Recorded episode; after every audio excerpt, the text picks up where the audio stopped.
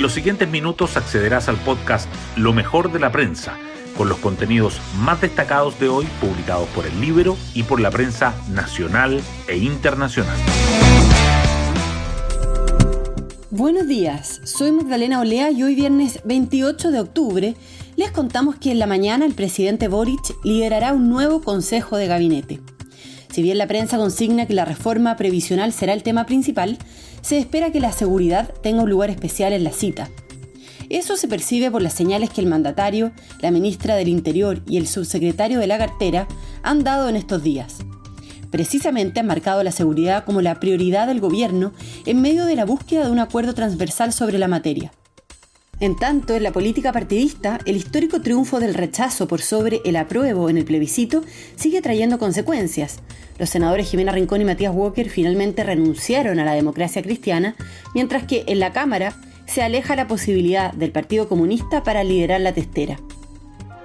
Las portadas del día. La seguridad y la economía, principales preocupaciones de los chilenos, acaparan los titulares. El Mercurio destaca que los delitos que afectan a las familias y los riesgos en la vía pública explicarían el mayor temor de las mujeres a la delincuencia. La tercera resalta que las bencinas suben más de 320 pesos durante el año y la de 93 octanos supera los 1.300 en promedio en todo el país. Y el diario financiero subraya que Walmart Chile profundiza los despidos ante el alza en los precios y en la baja de las ventas. La política también está presente. El Mercurio remarca la crisis en la DC. La bancada de senadores se reduce a tres integrantes tras la renuncia de Rincón y Walker y el partido oficializa que no respaldaría a Cariola para la presidencia de la Cámara. La tercera señala el cuidadoso plan que alista la moneda para la primera visita de Boric a la Araucanía.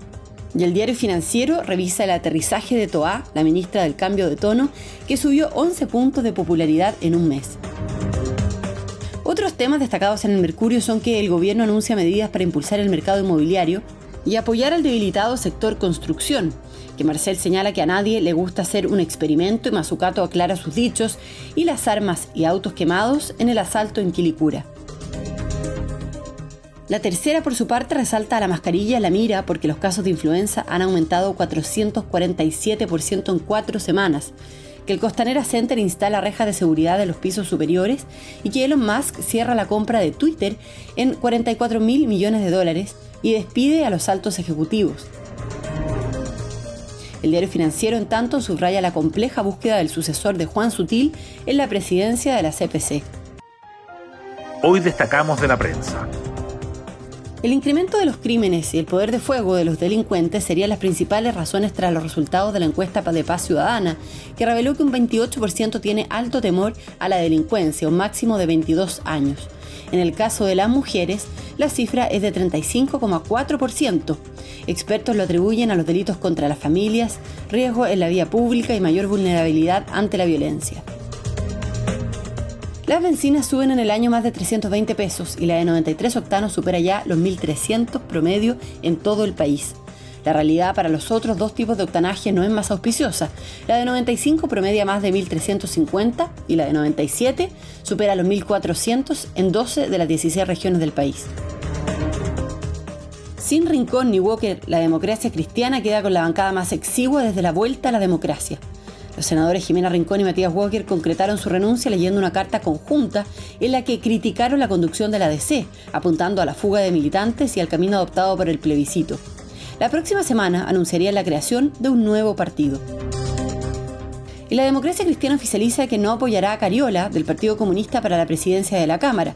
Los diputados demócratas cristianos calificaron de insuficiente la respuesta comunista por la querella contra Mico. En tanto, Chile Vamos, Republicanos y el Partido de la Gente refuerzan acercamientos. La ministra de la SECPRES está dispuesta a jugarse el 100% de su capital político para que se cumpla el acuerdo administrativo. Y nos vamos con el postre del día. Halloween hoy es una fecha imperdible y pareciera que siempre existió en el país, pero esta celebración de origen europeo que se propagó por todo el mundo en el siglo XX recién cumple cuatro décadas en Chile. Bueno, yo me despido, espero que tengan un muy buen día viernes y un excelente fin de semana largo y nos volvemos a encontrar el miércoles en un nuevo podcast, Lo mejor de la prensa.